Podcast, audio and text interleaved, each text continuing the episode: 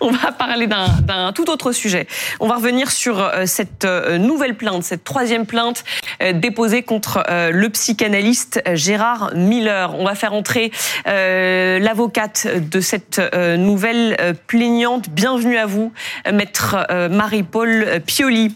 Vous êtes donc l'avocate d'Aude, plaignante contre Gérard Miller. J'aimerais qu'on revienne avec vous. Bienvenue sur ce plateau. Pardon, vous n'avez même pas le temps de vous installer. J'aimerais qu'on revienne sur ce qui s'est passé précisément avec elle, sur son histoire. C'est un article qui est paru dans le Parisien euh, aujourd'hui. Elle avait donc 17 ans à l'époque, en 2001. Aujourd'hui, elle est âgée de 39 ans. Aude, donc, accuse le psychanalyste Gérard Miller de lui avoir imposé une fellation alors qu'elle était lycéenne. Euh, elle décide avec sa, sa meilleure amie euh, d'écrire au psychanalyste à ce moment-là, alors qu'elle est en, en terminale, euh, et, pour le solliciter pour un entretien, pour un projet, euh, pour le lycée. À partir de là, que se passe-t-il? À partir de là, euh, bah, ces deux jeunes filles euh, qui adressent leur correspondance sur un, un, un, papier de classeur, une feuille de classeur, avec leur numéro de téléphone et, et leur âge, euh, qu'elles envoient à Europe 1, où euh, à l'époque Gérard Miller était euh, très souvent reçu, obtiennent une réponse. C'est pour elles... Il l'appelle et il lui dit Il les appelle. Je suis Gérard Miller, vous souhaitiez me rencontrer, on peut se voir dimanche. Absolument. Comment se passe la première rencontre? Alors la première rencontre, elles vont euh, toutes deux euh, chez lui, accompagnées d'un de, leurs euh, camarades de classe. Euh, et euh, la, la, rencontre est assez brève et en tout cas peu satisfaisante manifestement pour euh, Gérard Miller qui leur dit immédiatement vous êtes venu avec votre garde du corps parce qu'elles sont venues avec des garçons. Avec un garçon, un camarade de classe qui était intéressé, et lui aussi qui avait qui vouait une certaine admiration euh, à Monsieur Miller, qui était euh, qui officiait sur tous les plateaux euh, mm. de télé ou de radio. Donc première rencontre assez simple oui. et brève, où là, pour le coup, pas de gestes déplacés, pas de proposition d'hypnose, rien de tout ça. Non. Puis s'ensuit une deuxième rencontre. Tout à fait. Et là, qu'est-ce qui se passe?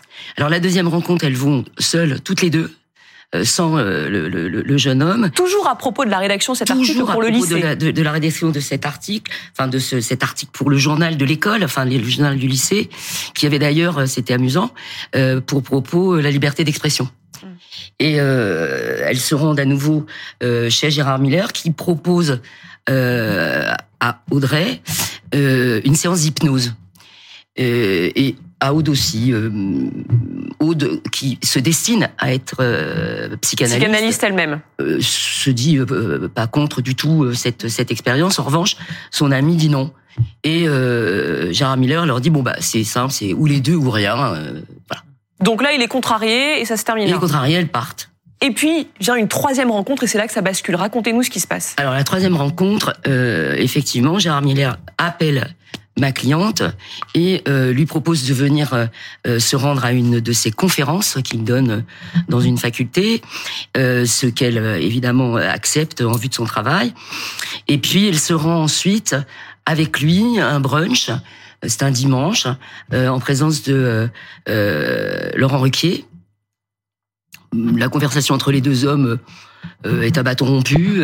Et puis, euh, euh, elle, évidemment, comme toutes les gamines de 17 ans, avec des yeux écarquillés et si contente d'être dans ce dans ce milieu, se rend ensuite pour finaliser son article chez Gérard Miller. Et là, il l'entraîne, il l'emmène dans cette chambre japonaise dont parlent d'autres qui revient souvent dans les différents voilà, témoignages. Qui revient souvent dans les dans les propos de, des autres personnes qui ont été entendues, en, à peu près une quarantaine, euh, même si toutes n'ont pas déposé plainte pour des faits prescrits.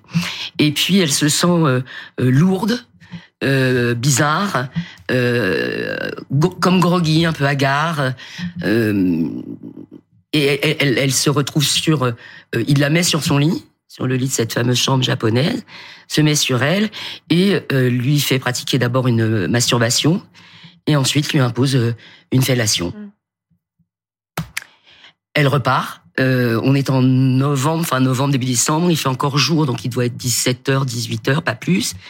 Et elle est sous le sous le sous le choc de de ce euh, de cet épisode ce d'autant que son, elle vient de fêter ses, ses, ses, ses 17 ans et ses, ses, premières relations sexuelles. Pour vous, il s'agit d'un viol Ah oui, c'est clair. Enfin, pour moi, pas, pas que pour moi, mm. pour la loi aussi.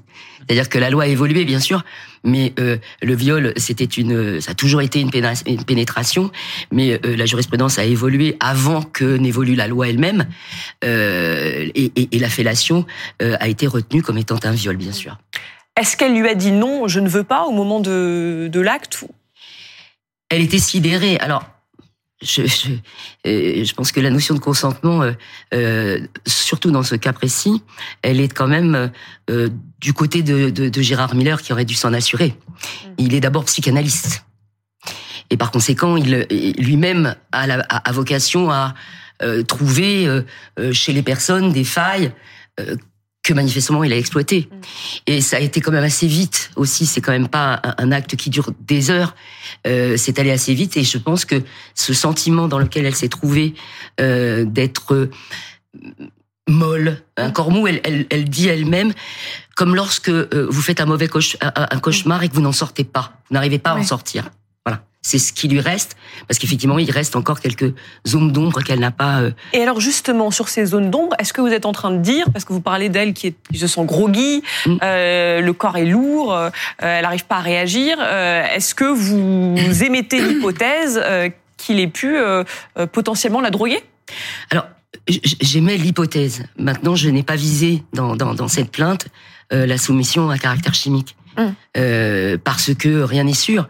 En revanche, euh, quelques éléments peuvent quand même euh, aller dans ce sens. D'abord parce qu'elle a ce sentiment de lourdeur, euh, de malaise, euh, et puis que ça recoupe aussi les déclarations d'autres femmes qui, soit oui. pour certaines, étaient alcoolisées, ou soit pour d'autres, avec juste un, un, un thé glacé, s'est retrouvé mm. dans un état second.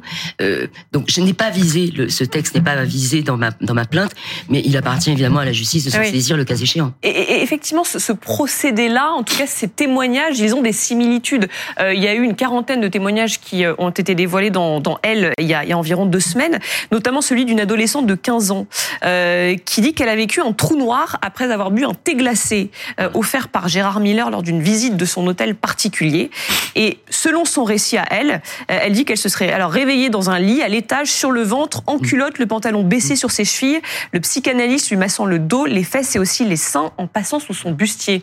Toutes décrivent un même mode opératoire. Oui, il y a des témoignages euh, convergents. Maintenant, il faut rappeler, c'est mon devoir de le faire. Hein, D'abord, la présomption d'innocence dont, bénéficie Monsieur Gérard, euh, bénéficie Monsieur Gérard Miller, euh, que il a pu s'exprimer hein, dans, dans, dans certains communiqués. Il a écrit sur son compte Twitter.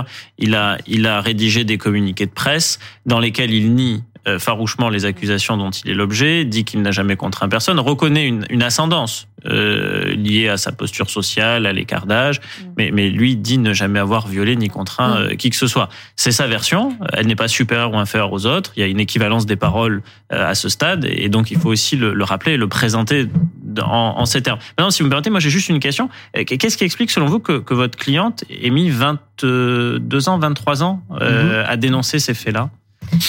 Écoutez, probablement pour les mêmes raisons que les autres l'ont fait dans le même cas. Euh, je reviens sur ce que vous avez dit parce qu'effectivement, la présomption d'innocence en qualité d'avocat, c'est franchement ce qui est euh, euh, nodal et, et, et, incontournable. Maintenant, euh, la présomption d'innocence, euh, elle, elle, est battue en brèche quand euh, il y a des indices tous concordants, un faisceau d'indices tous concordants qui vont dans le sens de, de même fait, du même modus operandi, mm. du même lieu, euh, de, de, de, la même cible, des mêmes cibles. Ceux d'ailleurs qui étaient connus d'ailleurs du milieu ambiant. Enfin, il suffit de regarder euh, les émissions de l'époque pour voir que il y avait une espèce de laisser aller, si je puis dire, qui n'est pas que dans le cinéma, qui aussi euh, était dans le euh, dans, dans, dans, dans ce milieu télévisuel. Oui.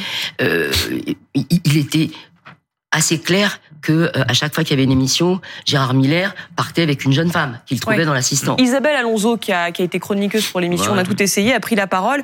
Euh, voilà, elle dit on le chambrait souvent sur sa façon de repérer des jeunes filles dans le public et d'aller les brancher pendant les pauses. Rien de répréhensible euh, là-dedans, mais euh, voilà, effectivement, une tendance à, à aller vers les, les, toutes jeunes filles. Juste une question pour être très claire. En, en l'occurrence, sur cette nouvelle plainte, euh, Aude, elle avait 17 ans au moment mm -hmm. des mhm. faits. La majorité sexuelle, c'est 15 ans. Oui. C'est légal quand on a 17 ans de coucher avec un homme de 53 ans. Alors, il y, a, une distinction entre les mineurs de 15 ans, c'est-à-dire les moins de 15 ans, mhm. qui là, effectivement, euh, on considère qu'ils sont de toute façon complètement euh, euh, innocents et qui ne peuvent même pas donner de consentement. Le consentement n'est pas possible chez eux. Et puis les mineurs qui, qui vont jusqu'à 18 ans. La loi, de toute façon, pose la majorité à 18 ans. Par conséquent, pour ce qui est de la prescription, par exemple, elle commence euh, aux 18 ans d'Aude.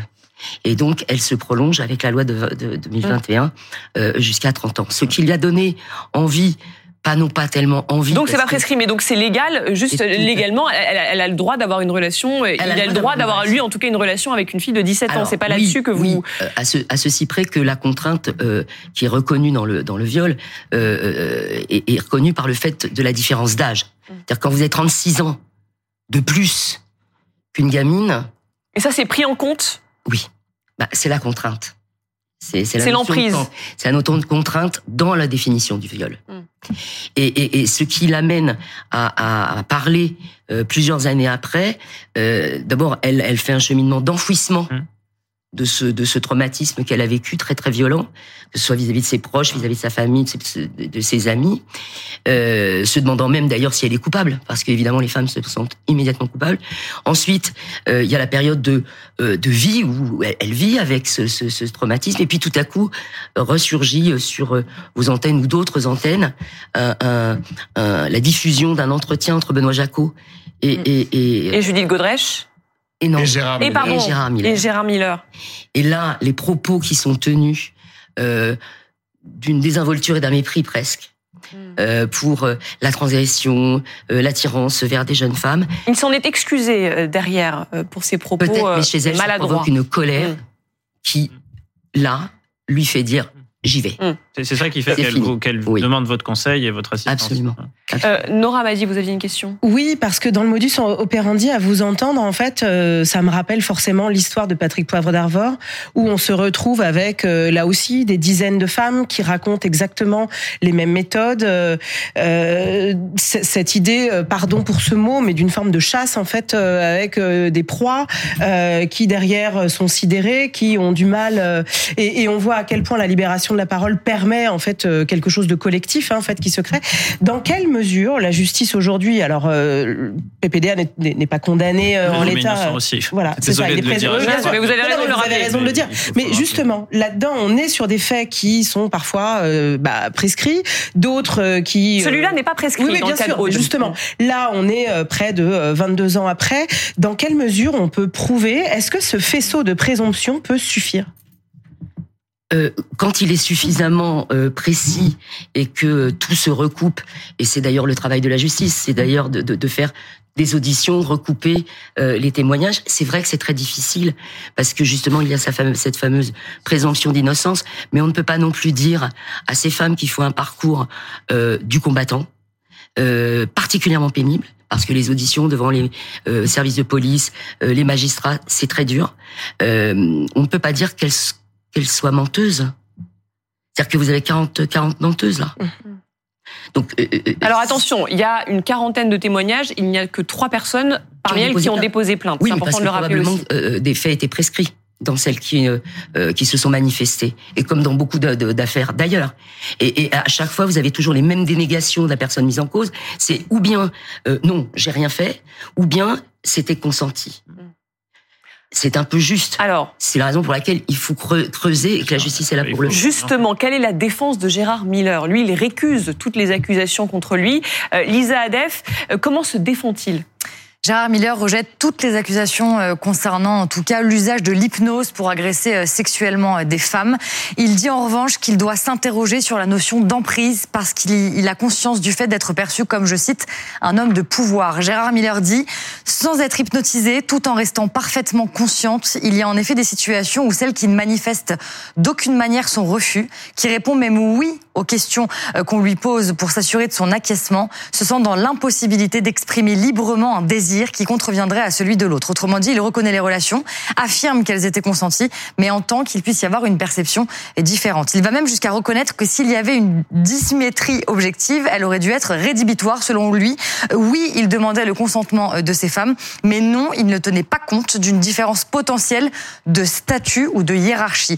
Plus largement, Gérard Miller reconnaît aussi l'incontestable domination masculine dans les rapports hommes-femmes de notre société et il assure n'avoir contraint personne en prenant au pied de la lettre tout embarras et tout refus, je le cite à nouveau. Merci beaucoup Lisa. C'est ça qui est intéressant aussi euh, et particulier dans le cas Gérard Miller, euh, c'est qu'il assume, il ne dit pas non non tout ça ne s'est pas passé, il dit j'ai bien eu des relations sexuelles avec ces femmes, euh, mais c'était consenti. Oui, mais après, c'est sa ligne de défense et m'appartient pas de, de, de commenter au-delà de ce que lui-même dit, mais simplement rappeler que le droit est un objet froid, qu'il y a la question morale qui est totalement indépendante et même en dehors du droit, et donc après c'est son mode de vie, euh, c'est sa vie affective, personnelle, sexuelle, et que ce qui va compter aux yeux de la justice, c'est individuellement pour chacune des plaignantes, il y a trois plaintes à ce stade, est-ce que euh, des éléments euh, vont pouvoir être retenus comme des éléments qui vont euh, habiller, dessiner, attester, étayer la culpabilité de, de, de, Gérard Miller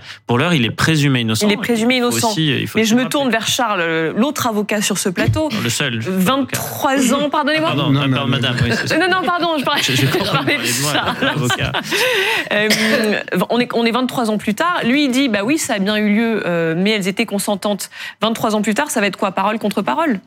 On verra. Moi, je, je, je n'ai pas du tout interrompu ma consoeur parce que je trouvais que son, son enfin, j'ai pas à me faire l'arbitre des élégances d'ailleurs, mais je trouvais son, son exposé très précis et, et très euh, et très exact euh, quant au droit.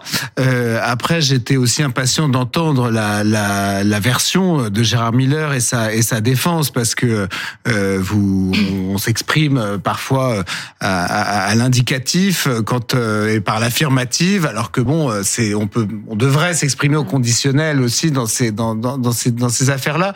Moi, je vais vous dire ce que j'en pense vraiment, c'est que euh, euh, alors là, je parle pas du cas de Gérard Miller en particulier. Je vais vous donner ce qu'on appelle une opinion impopulaire. Euh, c'est que moi, ce que je vois, c'est que les choses se sont renversées. C'est mon expérience d'avocat euh, et que les juges sont complètement terrorisés à l'idée d'être en retard de l'opinion publique. Et donc aujourd'hui, euh, il faut pas grand-chose pour euh, une mise en examen, euh, un contrôle judiciaire, voire une détention provisoire et une condamnation euh, pour des faits de viol ou d'agression sexuelle. Moi, c'est l'expérience que j'ai maintenant des, des, que les juges sont plus sévères parce qu'ils veulent coller à cette opinion parce publique. Que, parce que parce que l'opinion publique, elle, elle beaucoup plus qu'on ne le pensait, beaucoup plus qu'elle ne le devrait, elle pénètre énormément l'enceinte, les enceintes judiciaires. Et les juges ont peur d'être ringards, hein, tout simplement, au sens large du terme. Ils ont peur qu'on dise ah bah voilà, en fait la justice est incapable de prendre en charge ses affaires. Mais est-ce que c'est pas ben, plutôt parce qu'ils avaient accumulé un retard sur ces questions-là jusque-là et qu'ils rattrapent ce retard mais, Pardon, un chiffre, un seul 3% des viols, seul 3% des viols sont. Mais on n'en sait rien. Mais ce chiffre ne se base sur rien. 3% bah, des viols, pardonnez-moi, qui sont condamnés. Ce chiffre ne se base sur rien. Ce chiffre ne veut rien dire. C'est quoi ce chiffre? Ah, Pour qu'il y ait un viol, excusez-moi, il faut qu'il y ait une condamnation pour viol. Ou alors on n'est pas euh, dans un état de droit. Donc ce chiffre, c'est de la sociologie euh, de bazar. Excusez-moi. La, la, la, réalité des choses aujourd'hui, ça a beaucoup changé. Euh, et moi, je ne pense pas qu'on puisse, si demain vous comparaissez en justice, vous n'avez pas envie que le tribunal se dise en vous jugeant qu'il a envie de rattraper les erreurs du passé de l'institution judiciaire. Vous allez me permettre de, de, de, vous contredire parce que je, je, je n'ai pas que cette affaire à défendre. et j'en ai d'autres. Euh, la question est, comme euh, le, disait Madame, euh, actuellement, on aboutit à effectivement à peu près entre 1 et 3 de d'affaires qui qui se termine et qui se termine par une condamnation. C'est-à-dire en partant du nombre de plaintes voilà. jusqu'au nombre de condamnations. Et je vais vous dire pour quelle raison. Euh, c'est tout simplement parce que, contrairement à ce que vous pensez, et franchement, je je je je, euh, je suis dans ce dans ce genre de dossier. Euh, J'ai par exemple un exemple, une jeune femme qui était dans euh, dans une euh, pâtisserie qui a été violée par son patron pendant des années. Dont on a enlevé tout, tout moyen de communication. Ça a déjà fait l'objet, heureusement, parce que justement, ça n'est pas du lynchage médiatique, mais parce que il faut prendre la parole et s'exprimer. La liberté d'expression chère Gérard Miller. Euh, euh, cette femme, son agresseur, ça fait deux ans et demi qu'elle a déposé plainte. Euh, il est visé, il est nommé, on le sait. Aucune convocation à ce jour. Et je vais vous dire pourquoi. Parce qu'en réalité, on, parle du prisme, on, voit ces, affaires par le prisme des grandes affaires. PPDA. Non, euh, mais moi je vois euh, aussi par des petites affaires. Non, dans bah, toutes ces affaires où vous avez des petites, des sans grades. C'est pas vrai Si. Si, si. Et je pense qu'on pourrait en faire la démonstration assez rapidement euh, et, et, assez facilement. Il suffit de, de, de, de, de regarder, et pour une raison très simple, je vais vous dire, c'est que l'accès au droit, euh, c'est aussi une question économique. Ma cliente, euh, elle n'a pas forcément les moyens. Qui a les moyens aujourd'hui euh, de classe moyenne ou, de classe inférieure de se payer de se payer un avocat, mais il n'y a pas besoin d'un avocat pour aller porter plainte pour viol. Moi excusez-moi mais non, moi j'ai des dossiers. Quand vous allez quand vous allez vous arrivez dans un commissariat il vaut quand même mieux être accompagné d'un avocat Première chose. Deuxième chose, si vous voulez que le dossier euh, euh, se poursuive et avance, il vaut mieux aussi avoir un professionnel pas des choses non plus euh, sur l'enquête, etc. je veux dire simplement qu'on est quand même très très très loin notamment de l'Espagne, parce qu'on n'a pas pris en considération cette mmh. cette propension à ce que ces viols aient été commis partout, dans tous les milieux où il y a une notion de puissance, de subordination. Dans l'affaire de Pardieu, c'est patent. Euh, il, il, il, agresse surtout les petites monteuses, les petites régisseuses. Il, reste présumé innocent. non mais attendez, la présomption d'innocence, moi je, je pense qu'effectivement c'est une pierre angulaire. Mais il ne faut pas non plus, grâce à ce mot, euh, se cacher de tout. Parce que quel est l'intérêt d'une victime d'aller pas faire tout ce parcours. Mm. Dites-moi. Oui, mais on est obligé d'être prudent parce qu'il y a eu des cas de figure d'ailleurs parmi les personnalités euh, récemment. Euh, c'était Kevin Spacey, c'est ça qui. Euh, ça c'est pas c'est pas en France. C'est pas en France, mais mais, il a eu il y a eu des multiples accusations contre lui. Il a été totalement blanchi. on parlait à l'instant de Gérald Darmanin. Il y a une il y a une vérité judiciaire. Il est innocent. Oui. Voilà. Blanchi également. Innocent et, c'est allé jusqu'en cassation. Oui, mais parce que il faut aussi dire pour être parfaitement équilibré que dans certains cas, il en reste aussi quelque chose sur le plan euh, de l'opinion publique. Euh, et que vous vous retrouvez avec votre nom associé à une affaire, quand bien même la justice est passée, de beaucoup de gens qui ne respectent pas l'autorité de la chose jugée. Dans les deux sens. Ça veut dire que le, sens. le slogan « victime, je te crois, violeur, je te vois » a mis une, un biais idéologique qui est, à mon avis, néfaste, y compris pour les femmes qui sont victimes. Alors, là où je suis tout à fait d'accord avec vous, c'est qu'il y a certains excès dans lesquels se sont euh, euh, mises certaines féministes ultra, qui a probablement euh, été contre-productif. Contre-productif, voilà, à, à, à, malaiser ce, ce, ce rapport. Les, il, mais il y a des centaines, des dizaines de, de, de, femmes qui ne sont pas des féministes convaincues ou moralisatrices, parce que certains en sont. Gérard Miller, c'est quand même le procureur il a été le procureur de Darmanin. Ah oui, non, non, mais. Donc, je veux dire, le premier, le premier à avoir violé cette fameuse présomption d'innocence dont il se prévaut, c'est lui. Oui. Voilà. Avec, d'ailleurs, euh, beaucoup de, de, de, gens autour de lui, dont aujourd'hui, alors j'espère que peut-être ils viendront plus tard, mais y compris des femmes.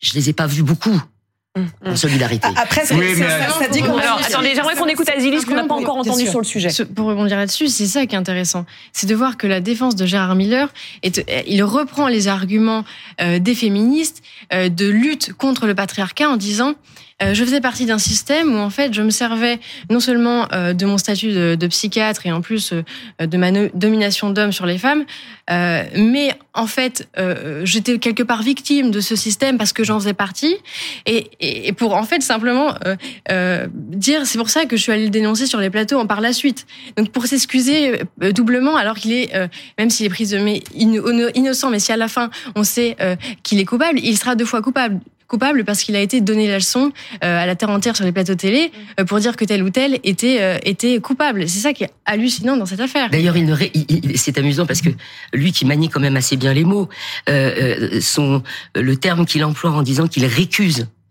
il récuse ses accusations. Oui, il réfute. Mm, mm. Pour un psychanalyste, c'est très mm. intéressant quand même comme euh, comme mot euh, employé. Et, et, et, justement, dans ce dans ce, dans ce dossier-là, au-delà de la de, de, l'emprise, il y a quand même euh, le fait qu'il était lui-même euh, euh, analyste et qu'il savait donc forcément l'impact que ça pouvait avoir sur les jeunes filles. Ouais, euh, on parle parfois d'ailleurs de mineurs de 15 ans. Juste une question sur l'affaire euh, en question sur Aude.